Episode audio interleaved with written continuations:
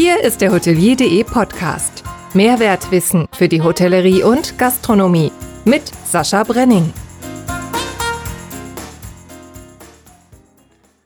Mein letzter Gast, Julika Renn, hat mich mit ihrem Hubschrauber vom Bodensee 560 Kilometer nordwestlich nach Monheim am Rhein geflogen. Dort begrüße ich zwischen den alten Freunden in Köln und Düsseldorf heute das erste Mal zwei Gäste in meinem Podcast. Der eine, Sebastian, ist ehrwürdig und erhaben. So zumindest die Bedeutung seines ursprünglich griechischen Namens, den er sich mit dem österreichischen Kanzler Kurz und dem Naturkeil Naturheilkundler Kneip teilt. Sebastian ist ausgebildeter Industriekaufmann, hat zudem Industrie- und Marketingmanagement studiert sowie für die französische Botschaft gearbeitet und ist heute European Marketing Kommunikations Manager, Communications Manager. Er spielt gerne Tennis und ist fortgeschrittener wie auch extrem experimentierfreudiger Weinanhänger. Weinanfänger und Anhänger, genau. Der andere, Robert, ist der anmutige und strahlende. Sein altdeutscher Name war nicht nur unter Adligen beliebt, sondern auch die US-Schauspielerlegenden Bradford und De Niro tragen diesen. Robert startete beruflich als Krankenpfleger und Gesundheitsaufseher. Heute ist er Hygienefachkraft, Gesundheitsaufseher und BDSH geprüfter Sachverständiger für den Bereich Lebensmittelhygiene und Lebensmittelsicherheit sowie Sales Development Manager bei einem Unternehmen, auf das wir gleich zu sprechen kommen. In seiner Freizeit naht er Menschen, denn Robert ist zweiter Vorsitzender und Adjutant der Ehrengarde Koblenz und Regionalpräsident Nord des Landesverbandes Rheinland-Pfalz der Föderation Europäischer Narren Deutschland. Und wenn Sie die beiden nach dieser knappen Doppelpräsentation nicht eingeschlafen sind, begrüße ich Sie jetzt voller Vorfreude. Sebastian Scholl und Robert Diede. Hallo. Hallo und vielen Dank, Sascha. Danke, dass wir hier sein dürfen. Ja. ja, von meiner Seite hallo und Sascha, hier ist der Robert und vielen Dank, jetzt weiß ich was über meinen Namen. Ja. Äh, das Artige habe ich abgelegt, früher von und zu, heute sage ich nur noch auf und davon. und Sebastian, kannst du mit deinem Namen was anfangen? Hast du das schon gewusst? Das habe ich in der Tat gewusst, so fühle ich mich aber tatsächlich gar nicht. nee, nee, ich habe das äh, gedacht. Äh, vor allem gewissenhaft und ähm, auf den Punkt. Das ist so das Motto, dem ich mich widme und dem ich die Bedeutung Sebastian äh, gönnen möchte. Genau, und erhaben, habe ich mir dazu geschrieben, ähm, ist ja auch die Definition äh, von etwas innerlich nicht mehr irritiert. Und das kann man, glaube ich, äh, bei dir sagen, wenn du jetzt auf die jetzige und einjährige Situation guckst. Dass dich Absolut. das nicht, dass sich das nicht mehr irritiert. Okay. Ähm, ihr habt äh, eine Gemeinsamkeit mindestens. Ihr arbeitet beide für Ecolab, dem Anbieter für ganzheitliche Hygienelösungen. Und äh, darum geht's. Um das erste Wort im letzten geht es heute Hygiene. Wir wollen ein bisschen schauen, was gibt es für Hygiene, wo liegen die Unterschiede, was kann man äh, äh zur Neueröffnung äh, machen und so weiter und so fort. Und äh, was ich da noch gesehen habe, Robert, du hast ja bald großes Jubiläum, ne? Äh, Echt? Ja, kann sein doch. Ja, 30 Jahre, wenn es dieses Jahr, wo ich im Unternehmen bin. So lange wollte ich eigentlich gar nicht bleiben, weil ich dachte, okay, fang's mal da an und äh, bin aber geblieben, weil es einfach irre Spaß macht, mit ganz vielen Menschen zusammenzuarbeiten und habe auch dann Genuss erleben dürfen, in verschiedenen Abteilungen zu arbeiten, früher Krankenhäuser betreut, da mit einem ganz großen Team ganz viele alten Pflegeeinrichtungen äh, betreut und auch Hygienesysteme etabliert und jetzt hier gemeinsam mit Sebastian im Bereich Food Service Hospitality, und muss ganz ehrlich sagen, ist, ein, ist eine tolle Abteilung weil überall da, wo gegessen wird und wo man übernachten kann, ist doch wunderschön, aber also wie im Schlaraffenrand, Land, äh, dort äh, sein Unwesen zu treiben und das Thema Hygiene gemeinsam hier mit unserem Team nach vorne zu bringen. Und der karnevalistische Einschlag hilft mir so ein bisschen dabei, weil Hygiene soll Spaß machen und Hygiene ist auch sexy. Das ist meine Philosophie. Ja, das durfte ich auch erleben vor zwei Jahren auf der Internorga. Da bin ich dann genau auf dich aufmerksam geworden ähm, weil du eine schöne Präsentation gemacht hast. Und ja, von daher ist es richtig. Hygiene kann auch sexy sein. Den Beweis wollen wir jetzt antreten. ähm, fangen wir mal an. Was mich interessiert, wo der Hygieneunterschied zwischen ähm, Food und Non-Food Areas sind. Also sprich zwischen Gastronomie und Hotellerie. Was, was kann man da grundsätzlich so drüber sagen? Das eine sieht man als Gast und das andere nicht. Ich glaube, das ist der erste wesentliche Unterschied. Das Thema Hygiene ist äh, grundsätzlich sehr emotional auch aufgeladen, nicht zuletzt durch die aktuelle Pandemie. Mhm. Natürlich gibt es grundsätzlich Unterschiede der Art von Hygiene und der Herangehensweise. Da wird sicherlich Robert nochmal in die Details gehen. Aber das Wesentliche ist halt, dass ein Gast, egal ob im Hotel oder im Restaurant, als allererstes eben den Gastraum oder die öffentlichen Bereiche oder eben sein Zimmer sieht. Mhm. Und von dem Zustand da schließt er gegebenenfalls auch auf den Gesamtzustand des Hauses. Die Wichtigkeit der Hygiene in den Food-Bereichen ist allerdings dann noch viel wichtiger, weil hier auch noch die Gesundheit eine größere Rolle spielt. Wie siehst du das, Robert? Ja, Sebastian, deinen Ausführungen kann ich einfach nur noch unterstreichen. Wunderbar äh, formuliert. Äh, nicht ohne Grund äh, wird auch in den DIN-Normen unterschieden zwischen der Begrifflichkeit sauber und rein.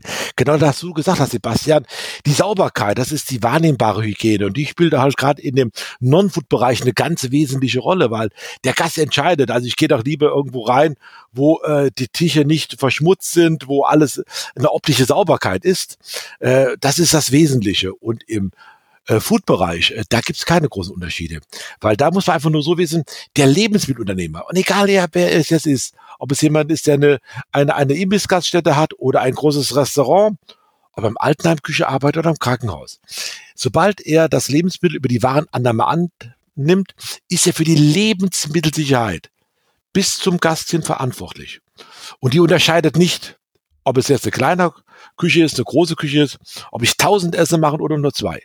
Man muss immer, und deswegen gibt es da keinen Unterschied, immer alles Mögliche tun, um genau das, was du gesagt hast, Sebastian, die Sicherheit zu gewährleisten. Die ist übrigens definiert. Ein Lebensmittel ist dann sicher, wenn es A, nicht gesundheitsschädlich ist und B, wenn es auch für den Verzehr geeignet ist, genussfähig ist. Und die Gesundheit äh, Geschichte wird auch noch unterschieden, weil ich muss als Unternehmer selbst da noch eine Risikoanalyse machen. Das heißt, ich muss genau überlegen, an wen gebe ich da meine Lebensmittel ab. Lieber Sebastian, wenn wir irgendwo beide hingehen in ein schönes Restaurant, äh, da müssen wir kein Gesundheitszeugnis vorlesen. Wir, wir sind gesund, munter. Ne? Ähm, der Gast, der Gastronom kann uns letztendlich alles vorsetzen. Ne? Aber sobald ich in einem Bereich bin, wo ich die sogenannten Jopis betreue, junge, alte, kranke, immunsupprimierte, Schwangere, die sogenannten, da waren immer 30 Prozent der Bevölkerung in Deutschland aus, dann muss ich da schon genau überlegen, darf ich jedes Lebensmittel abgeben? Gerade im Altenheimbereich, in der Altenpflege darf ich das nicht, weil da gibt es halt gefährdete Lebensmittel. Und das ist halt so ein bisschen der Unterschied. Das eine ist Sauberkeit sichtbar, Non-Food-Bereich und im Food-Bereich muss ich halt immer für das Lebensmittelsicherheit sorgen. Genau, oder kurz zusammengefasst, optisch sauber ist nicht hygienisch rein. Und das zählt vor allem für den Food-Bereich. Ja, und kann ich aus meiner äh, Laiensicht dann auch sagen, wenn es nicht äh, gut aussieht, wenn das äh, die die äh, BDs, na BDs nicht, aber die Klos äh, nicht richtig sauber sind oder oder das Hotelzimmer, man findet da Krümel in den äh, in der Matratzenecke oder äh, es ist halt äh, die die das Geschirr ist nicht vernünftig abgewaschen, so dann dann hat man da schon keine Lust zu. So bringe ich das mal auf den Punkt, korrekt? Ist, ist vollkommen richtig so. ich sage mal, da wo es mir schmeckt, gehe ich nie in die Küche rein, weil ich gehe da weiterhin essen, weil von daher passt alles. okay. Ähm, wenn wir jetzt ins, ins Restaurant gehen, wie reinigt man denn ein Restaurant jetzt von A bis Z, wenn man das irgendwie definieren kann, richtig? Sebastian, was schlägst du vor? Naja, also meine grundsätzliche Vorgehensweise wäre sowieso immer von, ähm, von der schmutzigen Seite her aus anzufangen, also eine sinnvolle Reihenfolge aufzulegen, von oben nach unten beispielsweise, so wie man es im Zweifelsfall auch bei einer Sanitärraumreinigung machen würde, um einfach zu vermeiden, dass man Schmutz von einer noch schmutzigen Oberfläche wieder auf saubere Bereiche überträgt. Also die sinnvolle Reihenfolge und die Sinnhaftigkeit der Reihenfolge sollte da klar sein und auch klar definiert sein in der Regel haben die Leute, die dafür verantwortlich sind, das aber drin und es macht ja auch absolut Sinn, so zu arbeiten. Ähm, darüber hinaus, gerade in der heutigen Zeit, ist es eigentlich wichtig, dass, dass man auch zeigt, dass und wie gereinigt wird, dass gegebenenfalls auch die Mitarbeiter eines entsprechenden Betriebs das erklären oder aufzeigen können und dass auch ein Gast sieht, dass der Tisch nochmal vernünftig auch gereinigt wird, bevor er dann wieder vergeben wird. Ich denke, ähm, das war schon immer ein wichtiger Punkt und da haben man sicherlich immer schon ein bisschen empfindlich reagiert, aber gerade im Zuge der jetzigen Pandemie achtet man da doch nochmal etwas mehr drauf. Das ist richtig, weil die Leute sind sensibler geworden, Sebastian. Ne? Man, wir haben ja mittlerweile 82 Millionen Hygieneexperten. Äh, das ist so, das sind wie im Fußball 82 Millionen oder ja. alle die, die Fußball begeistert sind. Aber wie der Sebastian schon richtigerweise sagte, äh, man muss einfach zeigen, wie, wie gut man ist. Die, die Hygiene muss sichtbar sein. Aber, aber es gibt nicht unbedingt die Reihenfolge. Natürlich kann ich jetzt sagen, ich fange fang von oben nach unten an, kehre die Krümel vom Tisch und mache den Boden zum Schluss. Ähm, viel wichtiger, denke ich, ist es halt auch noch äh, zwei Sachen zu beachten. Im Gegensatz zu vor 20, 30 Jahren habe ich heute ganz viele verschiedene Materialarten. Es geht nicht nur um die Reinigung, sondern um das Thema Werterhaltung. Ähm, weil ich war letztens in einem großen Restaurant gewesen, was demnächst neu aufmacht und äh, gigantisch, was sie da alles hatten, von stoffbezogenen äh, äh kleinen Launches äh, bis hin wirklich kleinen Schieferplatten an den Wänden äh, und so weiter. Da muss ich schon achten, womit ich arbeite, ne, Sebastian, weil äh, da kann man nicht einfach mal nur ein Produkt nehmen, da wische ich mal drüber, äh, um es sauber zu bekommen, sondern es geht auch dann äh, auch diese Materialverträglichkeit. Und was mir ein Herzensanliegen halt immer ist, und äh, da gucke ich auch immer ganz besonders drauf oder schaue besonders drauf, womit machen die sauber? Wie sieht das Equipment aus? Wie mhm. der Sebastian eben sagte, Hygiene sichtbar machen. Und da passieren mal so kleine Fehler. Wenn ihr also jemand seht, der mit einem schmuddeligen Tuch, optisch, schmuddeligen Tuch, alles abwischt, ne? Äh, da sage ich, naja, und dazwischendurch mal nicht wechselt. Äh, das wäre fatal. Und da wäre ähm, nicht wieder die Reihenfolge, sondern womit mache ich und wie mache ich es richtig? Thema Wertehaltung. Ich nehme an, Sebastian, das hast du auch schon oft genug beobachten können, oder? Das habe ich beobachten können und auch da gibt es natürlich viele Negativbeispiele, dass immer wieder das gleiche Tuch über den ganzen Tag heraus hervorgekramt wird. Und äh, das ist natürlich gerade etwas, was man nicht machen sollte und möchte. Schon äh, gar nicht aus optischen Gründen und auch im Sinne der Kreuzkontamination ist das natürlich ein absoluter Fauxpas, wenn man hier mit einem schmutzigen Lappen irgendwas abwischt, was man eigentlich sauber haben möchte, weil dann hat man das ganze Konzept der Hygiene und der Sauberkeit und des Reinigens ad absurdum geführt bis zu einem gewissen Punkt. Richtig. Und da auch der, die Aufbereitung der Utensilien ist auch wichtig. Ne? Dann vernünftige Utensilien angeschafft, vernünftig aufbereitet und wie du schon sagtest, Sebastian und ich sage ja, du wirst das mit selbst auch schon erlebt haben, ähm, man sollte wirklich sich wohlfühlen. Es ist immer dieser Wohlfühlcharakter. Man kommt rein, es ist alles blitzeblank sauber. Und dann mal zwischendurch sauber gemacht wird, weil ein Gast ein Glas umwirft, was mir ja schon passiert ist, einfach runterfällt. Und ähm, die kommen dann mit dem sauberen Equipment an. Da fühlt man sich wohler, als wenn sie da mit so einem Blecheimer kommen und einem Spaghetti-Feudel und dann anfangen, irgendwas zu machen. äh, Spaghetti-Feudel, ja.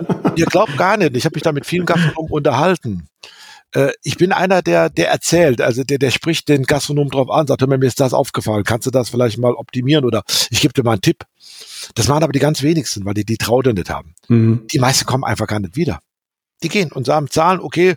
Und dann heute Social Media, ihr kennt das alles, Smartphone raus, noch fotografiert. Und äh, ratzfatz äh, wundert ihr euch, ne, warum auf einmal paar Gäste weniger sind, also im Durchschnittsmonat vorher. Ne? Und das, wie der Sebastian eben sagte, ähm, kann ich immer nur empfehlen, Leute, ihr müsst eh sauber machen, ihr müsst eh Hygiene machen, das macht ihr auch alles, aber zeigt, seid stolz drauf und zeigt wirklich hier, wie gut ihr seid und äh, dann fühlt der Gast sich auch wohl. Dass das Essen überall gut schmeckt, äh, mit Sicherheit, ja. Und es gibt nichts Schlimmeres, dass die Küchencrew da hinten, die, die, die, die arbeitet, die kreiert, die macht und tut und das Ergebnis ist top. Und durch einen schmutzigen Teller, einen schmutzigen Tisch, ähm, unsauberes Personal wird so ein tolles Ergebnis auf einmal kaputt gemacht. Und das darf einfach nicht passieren. Und was heute besonders wichtig ist, hattet ihr vorhin schon angesprochen, dass die, dass das Personal auch immer wieder geschult wird. Ne? Es hört sich ja so dämlich an, aber äh, man muss immer wissen, wie faltet man den, den, das Tuch richtig. Ich hatte neulich äh, mal kennengelernt die 16 äh, Faltentuch Methode zum Beispiel, aber dass die das immer wieder äh, sehen, wie es funktioniert, beziehungsweise weil das Personal ja auch oft dort wechselt. Ne? Und, und gerade das, und das ist die Schnittstelle, äh, gerade das Personal, was zum Gast arbeitet, ja. den Service macht. Das ist der verlängerte Arm der Küche, das ist der verlängerte Arm der Hygiene. Und, und deswegen äh, legen wir auch, Sebastian, das weißt du auch, da sind wir auch sehr kreativ, legen wir auch sehr viel Wert, da die Leute wirklich zu schulen ist, äh, falsch gesagt, wirklich zu, zu helfen, zu unterrichten, Tipps zu geben, ne, äh, vom Verhalten, Auftritt und dem sachgerechten Arbeiten mit den Produkten, um den Menschen Sicherheit zu geben in ihren Prozessschritten. Und das mhm. ist so mhm. das A und O, wo wir auch viel Wert drauf legen. Ja. absolut. Man muss ja auch nur mal überlegen, was mit einem oder in einem Menschen passiert, der ein Lokal betritt und der Gastraum ist schmuddelig oder wirkt unrein und unsauber. Erstmal fühlt er sich gar nicht gut und diesen Anblick, den überträgt er unterbewusst, da kann er gar nichts gegen machen, auf alle anderen Bereiche innerhalb mhm. des Etablissements. Das heißt, notgedrungen auch in die Küche.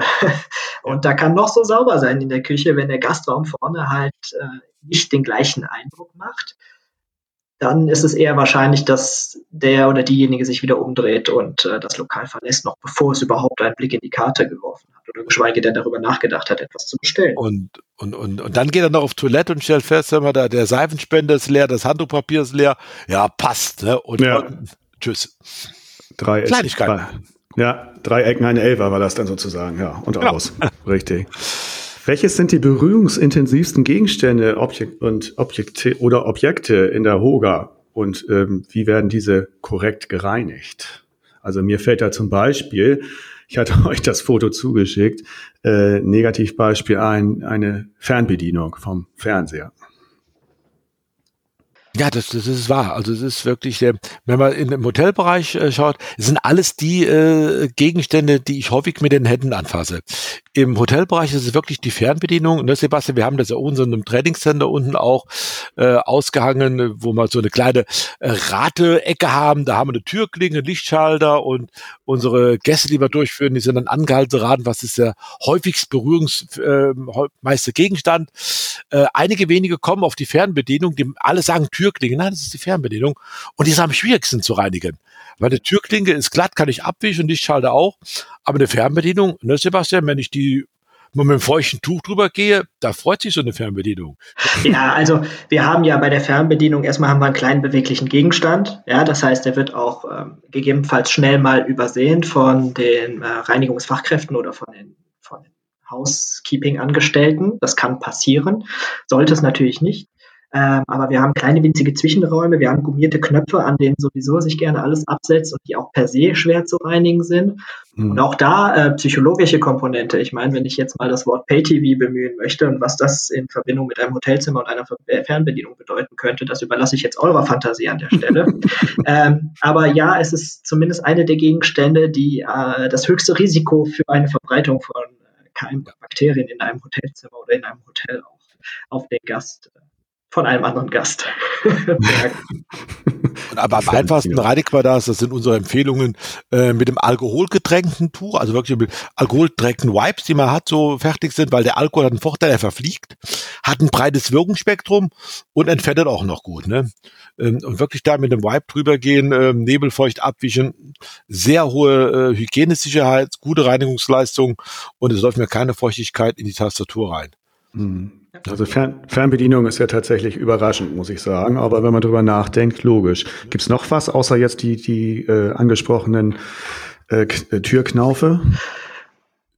Ja, also bei den Türknaufen ist es so, das wird äh, mit am häufigsten geantwortet, wenn man äh, die, die Kunden oder die Reinigungsfachkräfte darauf anspricht. Es ist aber auf der anderen Seite so, natürlich ist es einer der Gegenstände, die am häufigsten berührt werden. Auf der anderen Seite sind die Fachkräfte so darauf gepolt und so darauf getrimmt, dass die besonders gründlich gereinigt werden. Ja, also heutzutage, wenn Sie mal einen Abstrich von so einem Türblatt nehmen, dann finden Sie darauf mehr Rückstände als an den Türgriffen. Da ist mhm. die Wahrscheinlichkeit tatsächlich relativ gering. Natürlich darf es aber trotzdem nicht außer Acht gelassen werden, gerade wenn man eine hohe Frequentierung hat, hohe Wechsel in den Zimmern, ähm, dass da auch entsprechend gereinigt wird, so wie bei allen anderen ähm, oft berührten Oberflächen im Allgemeinen. Mhm. Und im Küchenbereich ist es einfach auch die, die, die, die Tastatur. Viele haben ja heute, äh, arbeiten immer an der offenen Flamme, wie man das äh, zur Steinzeit noch gemacht hat. Heute haben wir moderne Gerätschaften, Konvektomaten etc. Die Tastatur, genau dort das Gleiche, wie eine Fernbedienung. Die mhm. Tastatur, wo ich meinen Konvektomaten äh, oder sonstigen mitbediene, äh, das sind so die berührungshäufigsten Gegenstände, wo auch verschiedene Menschen dran gehen. Ja, also, das Messer ist immer, äh, besser ist so eine Geschichte, die ist dann immer äh, Köche bezogen. Ne? Ähm, auch der große Schneebissen, der Rührlöffel, der wird nur von wenigen benutzt. Aber die Tastatur, da gehen ja viele dran. Ne? Programmieren, mhm. ein Ausschalter. Äh, auch da sagen wir im Küchenbereich das gleiche Thema. Äh, da bitte bei der Reinigung drauf achten und, und, und. Ne? Mhm. Und im Housekeeping-Bereich äh, ist es halt unten, im, wenn man, man noch eigene Wäscherei hat, das Thema ähm, äh, Waschmaschine. Ne?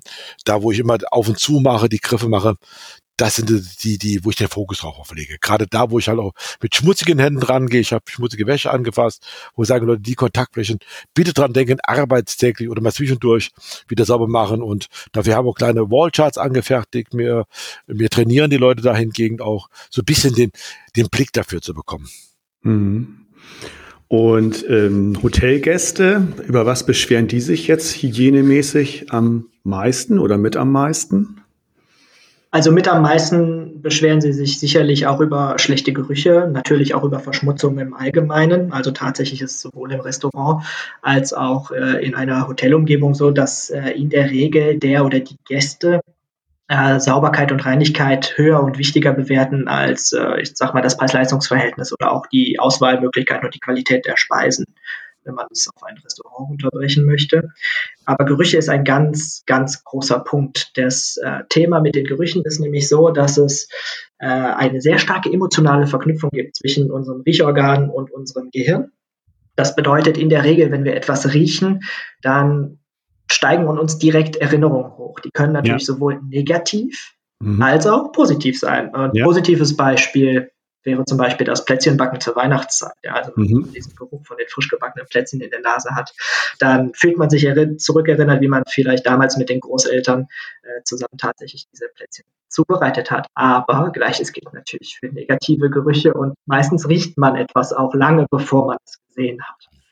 Ähm, es gibt, es gibt auch ich gar nichts für kann. Das ist gerade in, in älteren Gebäuden, wenn es der Geruch über den Abfluss geht, ne, im Waschbecken, der, der, das Siphon etc., ne, äh, da kann vorher die Reinigungskraft gut sauber gemacht haben und äh, zehn Minuten später kommen da unangenehme Gerüche und in dem Moment checkt der Gast ein. Ne. Das sind halt so Geschichten. Oder was hin wieder mal passiert, das kenne ich halt auch. Äh, das sind halt Haare, Haare im Waschbecken, Haare in der Dusche, wo man sagt, ey, habt ihr die übersehen? Äh, das sind so aus meiner Sicht, was mir persönlich immer wieder passiert. Wobei ich diese Beschwerden, ich persönlich nie an die große Glocke hänge, sondern wirklich hier kurz äh, mit, mit, den, mit, den, mit den Damen auch spreche. Ich gehe dann immer zum Chef, weil äh, da kriegen die Mädels nur einen über, über die Rübe gezogen, sondern ähm, spreche dann mit, den, mit der Reinigung Zimmermädel, wenn ich das sehe, sage hier, guck mal, bitte drauf achten, dann passt das.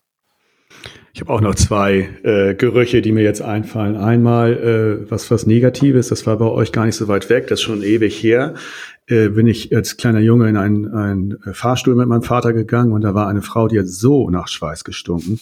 Und immer wenn ich diesen Schweiß äh, äh, in ähnlicher Form irgendwie noch rieche, denke ich sofort an diesen Fahrstuhl, wo ich da erst sechs oder so war, aber ich kann mich da irgendwie so intensiv dran erinnern, ganz fürchterlich. Und ein schöner Geruch, der steht uns bald wieder äh, draußen in der Natur an, ist halt dieser typische Frühlings. Äh, ja, wenn es losgeht, wenn die Natur raus, wenn die, wenn die Bäume raussprießen und wenn die Natur, Natur rausknallt und dann dieser typische, typische Geruch, das ist so was Schönes, was mich auch immer jedes Jahr wieder hat gerade noch und das noch ein bisschen intensiviert. Ja. ja, ja, ja, stimmt. Von daher ist das mit den Gerüchen absolut absolut richtig und äh, äh, für mich interessant, weil ich stecke ja nun in den in allen Themen nicht immer so ganz drin, aber äh, ihr macht das macht das gut. Ich kann mir das sofort vorstellen, mir fällt da sofort was zu ein und ähm, finde ich richtig klasse. Geruch ist tatsächlich auch äh, ein sehr interessantes Thema, weil es äh, gibt einen Eindruck von der Umgebung und man könnte sogar fast bösartig sagen, dass man mit einem guten Geruch äh, oder unvollständige Reinigungsarbeiten sogar kaschieren könnte, weil man gar nicht mehr so genau hinguckt, dadurch, dass man sich sowieso durch einen rein frischen Geruch ähm, so fühlt, als wäre man in einer sauberen, reinen Umgebung tatsächlich. Ja, da, ähm, das Thema, du hast ja auch die Gäste, die dann mal trotz Rauchverbot am offenen Fenster rauchen, so ein Nikotin, genau. das zieht dann auch rein, ne? Ja. Genau, und es gibt bei den Gerüchen ja auch diese sogenannte Gegengeruchstheorie, äh, ähnlich wie bei Schallwellen. Ich weiß nicht, ob äh, du das wusstest, Sascha, aber bei Schallwellen gibt es ja auch einen Gegenschall, der genau entgegengelagert ist. Und dann würden sich beide Geräusche aufheben. Das heißt, obwohl die Geräusche da sind, würdest du nichts hören. Mhm. Und so ähnlich ist das tatsächlich auch bei Gerüchen. Es gibt theoretisch zu jedem Geruch, der existiert, einen sogenannten Gegengeruch, der diesen überdickt und neutralisiert, so dass er für uns gar nicht mehr wahrnehmbar ist. Äh, ich glaube, das einfachste Beispiel, das mehr oder weniger jeder kennt, wäre zum Beispiel äh, Fisch und Zitrone. Das hat nämlich durchaus einen Sinn, dass oft immer noch eine Zitrone bei einem Fischgericht beiliegt, wenn man einen solchen bestellt hat oder frisch aus dem Meer gefangen hat, weil tatsächlich dieser Geruch von Zitrus den äh, Geruch oder vielleicht auch den Gestank des Fisches neutralisiert. Mhm. Aha, wieder was gelernt. Also wenn der, wenn der Gastronom mir den Fisch mit Zitrone frage ich mal, hast du wieder ein ja, Also ganz so einfach oder, ist oder, oder, immer, äh, den ohne zu sehen. Hey, finde ich also Sebastian, von dir kann man immer wieder was lernen. Danke, also, Robert, von dir also auch. Ich dachte, ja, ich, ich, ich kann nicht kochen, ich kann nur gut essen. Äh, und ich dachte immer, das gehört einfach mit zum, zum Gericht dazu. Äh, Zitrone mit, nee, nee, das hat ganz anderen Hintergrund der alte Fisch soll übertüncht werden. Sebastian, Sebastian. Ja, also es, es klingt auch sehr einfach und sehr logisch. Äh, das Problem ist, als Mensch können wir ungefähr eine Billion verschiedener Düfte wahrnehmen. Und zu jedem dieser Düfte oder vor allem zu den negativen Düften einen Antagonisten zu finden, ist natürlich eine Herausforderung tatsächlich. Ja. Ähm, ganz interessantes Thema, was ich bei euch auch gesehen habe, äh, schädlich Schädlingsbekämpfung. Ähm, äh, sprich in der Hoga, es gibt dann in der, in der Großküche Ameisen, große kleine Fliegen, Kakerlaken etc. Und in der Hotellerie gibt es natürlich die beliebten Bettwanzen. Wie gehen wir denn da vor? Beliebt ist ein starkes Wort im Zusammenhang mit Bettwanzen. Ja, na, genau, so war es gemeint. also wichtig ist vor allem bei jeglichem Schädlingsbefall immer, diesen rechtzeitig zu erkennen und auch schnell zu reagieren, weil gerade auch bei Bettwanzen verbreiten sich diese possierlichen Tierchen unglaublich schnell. Die werden nicht besonders groß, können sich für ihre geringe Größe aber doch sehr schnell fortbewegen und sehr klein machen. Also die können sich sogar zwischen Tapetenfugen verstecken. Und wenn man bei Bettwanzen zum Beispiel den Befall nicht rechtzeitig äh, erkennt, dann bleibt nichts anderes außer die komplette rundum Grundsanierung eines befallenen Zimmers. Das heißt, alle Oberbeläge ab, bis auf den Putz und bis auf den Estrich oder Beton und dann in einer Kombination aus äh, Hitze und Chemikalien dieser Plage Herr zu werden tatsächlich. Und so ähnlich ist es bei vielen anderen Schädlingen auch. Bei Kakerlaken beispielsweise sagt man so als Faustregel, äh, wenn, wenn man jemals eine Kakerlake in einem Hotel oder einem Restaurant bei äh, Licht sehen sollte, dann hatte dieses Tierchen einfach nur keinen Platz mehr, sich da zu verstecken, wo alle anderen sich gerade verstecken. Ach je. Genau. Oh. Ja, eigentlich sind die Kakerlaken Cucaracha lichtscheue Gestalten. Ähm, ich selbst habe besondere Affinität zu diesen Geschichten. Wir leben in einer belebten Welt. Wir haben Vorratschädlinge, Materialschädlinge, Hygieneschädlinge und Lästlinge. Äh, ich habe den Genuss gehabt, äh, während meiner Ausbildung in einem Institut tätig gewesen zu sein, wo wir genau diese Tiere gezüchtet haben. Wir haben Schaben gezüchtet, wir haben Fliegen gezüchtet, wir haben alle, um halt auch Bekämpfungsmittel mit äh, zu testen. Das war äh, eine ganz spannende Geschichte. Ähm, aber wie äh, Sebastian schon sagte, äh, wir leben in einer belebten Welt. Und ich habe immer so einen Vortrag im Kopf, den werde ich auch immer mal halten. Der Feind in deinem Bett. Oder mit wem schläfst du eigentlich nachts? Also ähm, das Thema Matratzenhygiene ist bitte nicht. Danach schläft keiner mehr. Doch. Du musst einfach nur ins Hotelzimmer reinkommen, mache ich immer. Ich fixiere so zwei Minuten lang die Matratze. Und wenn es sich vor meinen Augen nicht irgendwie bewegt, dann sage ich, okay. Aber wenn ich schon anfange, so vor den Augen zu schwimmen, sage ich, nein, Spaß beiseite. ähm, äh, es geht nicht nur um, um, um die, äh, die, die Bettwanze, die sind ja noch ähm, harmlos. Wir haben das Thema halt ganz viel mit, mit, mit Staubläusen zu tun und so weiter. Ne? Äh, das ist vollkommen normal. Also ihr möchtet gar nicht wissen, äh, äh, wie viele Millionen äh, Staubläuse in einem Kubikmeter sind. Das wollt ihr gar nicht wissen. Ne? ähm, aber wie, wie gehe ich damit um? Ne? Und äh, das haben wir heute viele Hotels ja auch etabliert äh, mit entsprechenden Schutzbezügen, äh, genau auch Allergikern gerecht zu werden. Wir haben ja leider Gottes immer viele Menschen, mit, die mit Allergien zu tun haben, mit Stauballergien. Und, ähm, und ich weiß gar nicht, wie viel, viel Code in so einer Matratze ist. Aber wie gesagt, das kann man wunderbar beherbergen, äh, die Matratzen wenigstens entsprechend äh, mit diesen Bezügen. Ich habe so eine Avidität, ich gucke halt immer drunter. Also Bett kann auch so schön gemacht sein, wie es will. Ich gucke mir die Matratze da drunter an. Ne? Und wenn ich schon total verfleckt, ist, sage naja. Ähm, aber bei den meisten, das sehe ich immer mehr, haben alles so äh, Schutzbezüge drüber, atmungsaktiv, das merkt man als Gast gar nicht. Und da sage ich mir, boah, der zeigt wieder, er was für die gute Hygiene. Und wenn man wirklich einen Befall hat, und ähm, ich kann das zwei Fälle mal ganz kurz schildern, äh, wenn das gestattet ist. Ein Kollege ist nachts aufgewacht im Hotel, wirklich nachts, und hat festgestellt, er ist im Zimmer nicht mehr alleine. Gut, das kann jetzt auch andere Gründe haben, aber in dem Falle war das nicht mehr alleine wirklich in Form von, von sechsbeinigen Tierchen, die über seine Bettdecke gekrabbelt sind, die noch gebissen haben. Ah. Und er ist wirklich voller Panik, Panik in Anführungszeichen, äh, Runde an die Rezeption und dann hat man schon gemerkt, äh, wie souverän Leute mit umgehen. Der kann nicht sein, also gehen Sie bitte wieder zurück, Sie kriegen morgen ein neues Zimmer. Ähm, so geht's gar nicht, ne? Und dann her die Aussage, das hat der Gast vorher eingeschleppt. Ähm, er war, er konnte mir ein paar Tierchen mitgeben später, die er noch gesammelt hatte. Äh, und ich konnte das im Labor analysieren lassen, was es für Welt sind und konnte dann dem Hotel auch sagen, Leute, die habt euch in dieser Populationskurse schon seit mehreren Monaten, wie eben Sebastian sagte, hinter der Tapete oder hinter den Fußleisten. Aber das ist keine Schande. Nochmal, da kann keiner was für. Wir leben in einer belebten Welt. Es ist die Frage, wie gehe ich damit um? Und ein positives Beispiel mir passiert im letzten Jahr. Ähm, ich habe mit den Lebensmittelkontrolleuren äh, zusammen gewesen bei einer Feier, gehe abends in ein Hotel und auf meiner, auf meinem Schreibtisch, der, den kleinen, den ich im Hotelzimmer hatte, saß eine wunderschöne große Wald Schabe. Ne?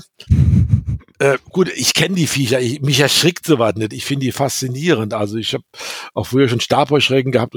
Ähm, und dann habe ich die einfach nur draußen wieder ausgesetzt, äh, übers Fenster in, den Wald hinein und habe am nächsten Tag das äh, in einer Rezeption mitgeteilt. Und da habe ich gemerkt, Super. Der hat nicht gesagt, das kann nicht sein. Herr Diede, bitte, welches Zimmer haben Sie? Wir sperren das sofort. Wir haben ja einen Vertrag mit dem Beschädigungsbekämpfer. Können Sie das hier nochmal bitte beschreiben und so weiter? Und da hat man gemerkt, trainiert, geschult, da habe ich mich ja. gut aufge... Da, da, war ich, da checke ich jederzeit wieder ein. Ja. ja. Und das ist, wie gesagt, das ist keine Schande, das kann immer passieren. Ameisen, Kakerlaken äh, und, und, und. Wir leben in der belebten Welt. Ist die Frage, wie gehe ich damit um? Ja. Und das ist das, was wir auch, glaube ich, Sebastian, auch ganz gut mit unserer eigenen Abteilung, wir haben eine eigene Abteilung ja auch versuchen, mit den Gastronomen, mit den Relais, den klar zu machen. Ihr müsst euch deswegen nicht schämen, um Gottes Willen. Ist die Frage, wie gehe ich damit um und was tue ich vorbeugend? Ja. Wenn unsere Branche, unsere geliebte Hotellerie, Gastronomie, wenn sie wieder aufmachen darf, richtig. Ne, äh, das ist ja bekanntermaßen das Thema schlechthin. Äh, äh, man wird jeden Tag ungeduldiger. Wenn es aber wieder losgeht, was gibt's bei der Neueröffnung, bei der Wiedereröffnung äh, zu beachten und was sind Klassiker, äh, die man immer beachten muss? Ja, also im Grunde hatten wir es ja auch eingangs schon mal ein bisschen gesagt, dieses Hygiene äh, sichtbar machen, äh, die Konzepte, die man sich überlegen muss, die man auch umsetzen muss und die, die vor allem auch der Gast mitkriegt, sollten äh, so aufgebaut sein, dass sie halt auch nachvollziehbar sind und dass man die Einhaltung auch sehen kann. Ja, das fängt bei den eigenen Mitarbeitern an, hört aber da nicht auf, sondern auch die Gäste sind natürlich angehalten, sich da entsprechend an die Maßnahmen zu halten, damit sich eben alle an der Wiedereröffnung auch gleichermaßen erfreuen können äh, und das Ganze trotzdem in geregelten Bahnen abläuft, damit sich auch alle sicher fühlen, die das jeweilige Etablissement. Kann ich nur unterstreichen. Das, was schon immer gemacht werden musste oder was gemacht wird, in Form von Reinigung und Hygiene generell weiter so durchzuführen und sichtbar machen. Ich sag mal jetzt, Wiederöffnung hatten wir alle das Coronavirus so im Kopf. Da mache ich mir die wenigsten Gedanken, weil das Virus lässt sich relativ leicht schädigen durch äh, entsprechend alkalische Reiniger, Desinfektionsmittel sowieso. Äh, wir haben ganz andere Erreger und deswegen ist, wie gesagt, mir so wichtig, dass das, was gemacht werden muss im Hotelbereich, im Lebensmittelbereich, was Reinigung betrifft, betrifft, genauso professionell durchgeführt wie vorher auch schon. Das erwarte ich einfach. Aber das Entscheidende ist, zeig es. Zeig es, wie gut du bist. Wegen mir auch mit der, mit der kleinen Checkliste. Bei uns wird regelmäßig Kontaktflächen einfach nach außen dokumentieren. Auch da können wir mit unterstützen, äh, mit Volchat sagen, dem KRK sagen, hier bei mir bist du sicher. Und nicht nur zu Corona-Zeiten, sondern immer. Und das ist das, äh, was ich mir auch wünsche für die Zukunft. Das, was schon immer gemacht worden ist, wo nur keiner drüber gesprochen hat weil das ja als selbstverständlich angesehen ja. wird. Äh, aber jetzt durch die Pandemie einen ganz anderen Stellenwert bekommen hat. Das, was der Gastronom, der Hotelier, die, die, die, die, die Zimmermädels immer schon getan haben, nämlich für das Wohlbefinden des Gastes, sowohl im Hotelbereich wie im, im, im, äh, im Bereich, im Sparbereich, im Wellnessbereich oder im Umgang mit Lebensmitteln schon immer getan haben. Weiterhin so gut und konsequent durchführen, aber bitte nach außen zeigen und dokumentiert zeigen. Das äh, ist das. Ja. Also und auch nicht vergessen, Reinigung und Hygiene ist nachhaltig. Nicht nur, weil es darum geht, Menschen zu schützen und die Umgebung sauber zu hinterlassen und auch vor Krankheiten zu schützen, sondern es ist auch nachhaltig für den Geschäftserfolg. Einerseits und natürlich, um auch zu vermeiden, dass Gäste äh, in dem eigenen Etablissement irgendwie erkranken oder etwas mitverschleppen. Ähm, und das Ganze kann natürlich dann auch direkt, Robert hat das auch eingangs mal angedeutet, durch, durch Social Media und durch die ganzen Online-Portale und Netzwerke solche Wellen schlagen, wenn da irgendwann mal mhm. etwas passiert, ein Ausbruch ist, eine Lebensmittelinfektion tatsächlich passiert, geht es gar nicht um den einen Gast, der vielleicht erkrankt und ganz sicher nicht wiederkommen wird, sondern es geht darum, welche Kreise das ziehen kann. Entsprechend muss natürlich da geachtet werden, sauber gearbeitet werden und den Verpflichtungen, die man sowieso schon hatte, eigentlich einfach nur vollumfänglich nachkommen. Einfach auch, um seine eigene Marke und sein Hotel zu schützen. Ja, also seid sauber und zeigt es. Genau. Ja, das ist sie. Bertha. Ich weiß nicht, wahrscheinlich kennt ihr sie noch nicht. Das ist Bertha, meine Bürokratie-Kuh. Hallo Bertha. Sie, sie, ja, sie, Bertha oder Roberta?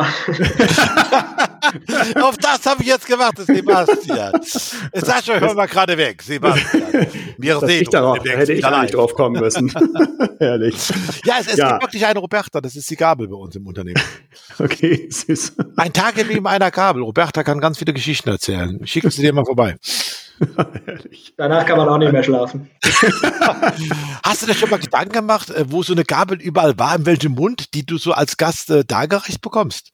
Also ich habe immer so ein Fable. Ich stelle mich der Gabel vor. Ich sage, hallo Gabel, ich bin der Robert, wer bist du? Und dann stelle ich mir die Frage, Gabel, in welchem Mund warst du? Warst du sympathischen Leuten wie der Sebastian oder der Sascha?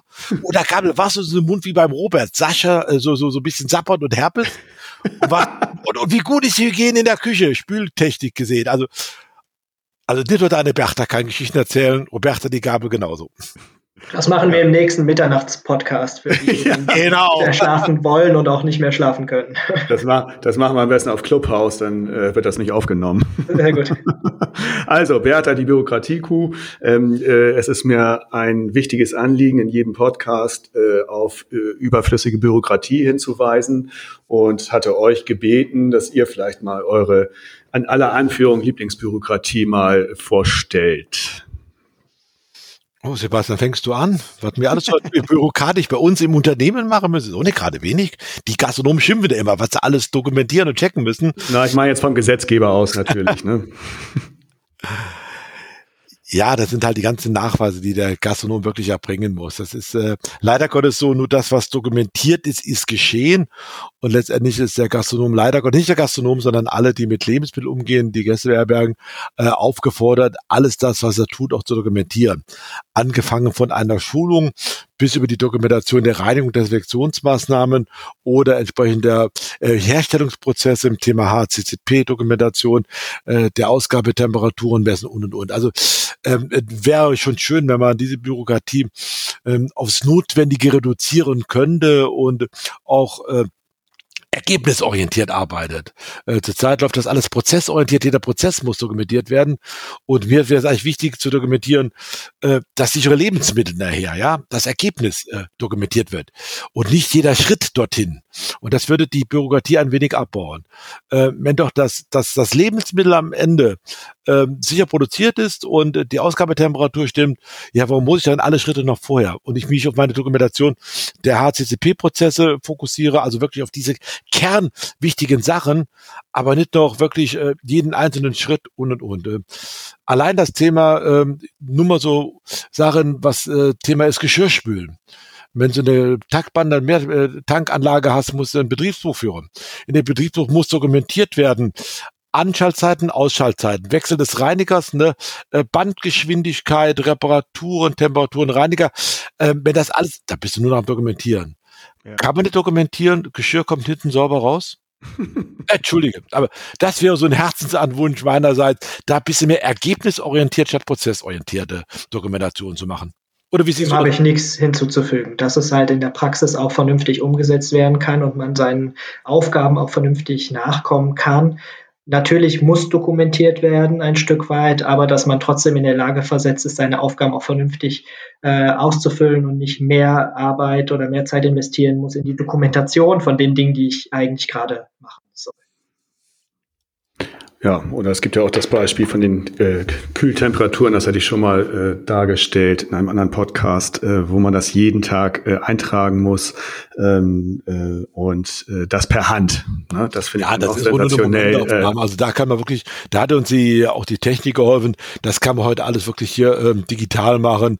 Eine ja, die sollen das aber per Hand machen. Äh, ja. Das steht da sogar so, so drin und das ist natürlich dann absurd. Ich meine, wenn es jetzt wirklich schon äh, die ganzen digitalen Möglichkeiten gibt, dann äh, soll man die gefälligst auch nutzen dürfen. Ne? Ja, und dann wird auch aufgefordert, äh, die, das Digitale nochmal zu dokumentieren, ob es wirklich digital richtig war. Genau das ist, ja. das ist wirklich so. Äh, ich habe das bei einer EU-Zulassung erlebt gehabt. Die haben alle in ihren Kühlhäusern ein, ein Thermometer gehabt, was können die nicht aufzeichnet. Und dann kam jemand von der Behörde und sagt, ich möchte aber, dass Sie einmal am Tag mit einem manuellen Thermometer diese Temperatur nochmal gegenchecken und dokumentieren. Und da habe ich schon mit dem Kopf geschüttelt und gesagt, ja klar, haben wir nichts Besseres zu tun. Ja, wer denkt sich sowas aus? Ja, aber passiert. Und das ist das, was ich damit sagte. Ja. Ähm, wenn ihr jetzt mal die Hygiene außer äh, ist schwierig für euch, aber wenn ihr die Hygiene jetzt mal beiseite lasst, was ist euch in einem Hotel und in einem Restaurant ähm, wichtig? Worauf achtet ihr? Was fällt euch dazu ein? Wenn ich übernachte, kompetentes Personal, freundliches Personal, allgemeine Sauberkeit. Also wenn ich reinkomme, wirklich hier, was wir eben schon alles besprochen haben, mhm. aber auch wie gesagt wirklich auch, ähm, dass ich wie gesagt von, von kompetentem Personal auch äh, angesprochen werde, ne? vom, vom Service angefangen bis hin so weiter. Das ist mir wichtig. Ne? Einfach reinkommen und wohlfühlen. Das, das merkt man. Das sind viele kleine, kleine Punkte. Und wo man sich mhm. gar nicht gegen wehren kann, ist halt der Geruch der Umgebung. Ne? Das kann man nicht vermeiden, es sei denn, man hat ein Problem mit der Nase. Das gibt es auch mit den Geruchsrezeptoren. Aber unabhängig davon ähm, ist das Erste natürlich diese, dieses, diese Umgebung wahrnehmen mit seinen Sinnen und dann möchte ich mich irgendwo wohl aufgehoben in einer sicheren, sauberen und in einer gut duftenden oder vielleicht zumindest neutral riechenden Umgebung befinden. Ja. Zum Schluss, was macht euch äh, in dieser Situation Mut? Was beobachtet ihr bei den Hoteliers, Gastronomen oder was macht euch persönlich jetzt Mut neben der ganzen äh, SCH Punkt, Punkt, Punkt, äh, die passiert? Die Ernsthaftigkeit, mit der die allermeisten, wenn nicht sogar alle, mit dem Thema Hygiene und auch mit dem Thema Pandemie und Corona umgehen das macht mir Mut. Ich habe sehr schöne Konzepte gesehen, die umgesetzt wurden, halt ein bisschen neuartige Konzepte. Äh, Stichwort Fernbedienung. Seit Corona ist die Fernbedienung in den meisten Hotels sowieso schon in eine Folie gepackt. Ja, ja, ja, ja. war das kein Thema. Und äh, von daher finde ich schön, wir brauchen da praxisorientierte und auch ein paar kreative Ansätze und Lösungen, die aber nicht von einem Haus notwendigerweise direkt aufs nächste übertragbar sind, sondern jeder sollte da ein bisschen individuell gucken und denken, dass es auch in die eigenen Prozesse passt. Ja. Ja, was mir Mut macht, dass die Gastronomen und den Mut nicht verloren haben. Äh, das sieht man darin, dass aber die Zeit genutzt haben, sagen, jetzt erst recht und jetzt fangen wir mal an, Zeit zu nutzen für Grundreinigung, vielleicht kleine individuelle Veränderungen ne, und einfach die, die Hoffnung nicht aufzugeben haben, es kann nur noch besser werden, es wird besser und das auch dahin zeigen, dass sie wirklich versucht haben, Konzepte zu ändern, andere Speisen zu kreieren, äh, Grundreinigung zu machen. Äh, also wirklich, wie gesagt, das macht mir Mut. Ne? Es gibt ja andere, die sagen, setzen sich dorthin, Kopf geknickt, ja, was soll jetzt passieren? Nee, sondern die Chance genutzt, äh, paar Sachen zu optimieren. Ja, Zeit genug war ja. Okay, ja, das war doch munter. Also das hat mir sehr gut gefallen. Ähm, ich danke euch und ähm, hoffe, dass wir uns dann bald wieder direkt präsent sehen und wünsche euch weiter alles Beste, dass es äh, in, in, in Koblenz in der Ehrengarde weiter gut läuft, dass äh, Sebastian weiter mit seinem Weinanfängertum weiterkommt und bedanke mich bei euch nochmal ganz herzlich. Vielen Dank. Auch ja, zu Dank. Dankeschön. Alles klar. Tschüss. Bleibt gesund. Tschüss. Tschüss. So, tschüss. Der Hotelier.de Podcast. Mehrwertwissen für die Hotellerie und Gastronomie. Keine weitere Ausgabe verpassen. Und jetzt auf www.hotelier.de slash podcast abonnieren.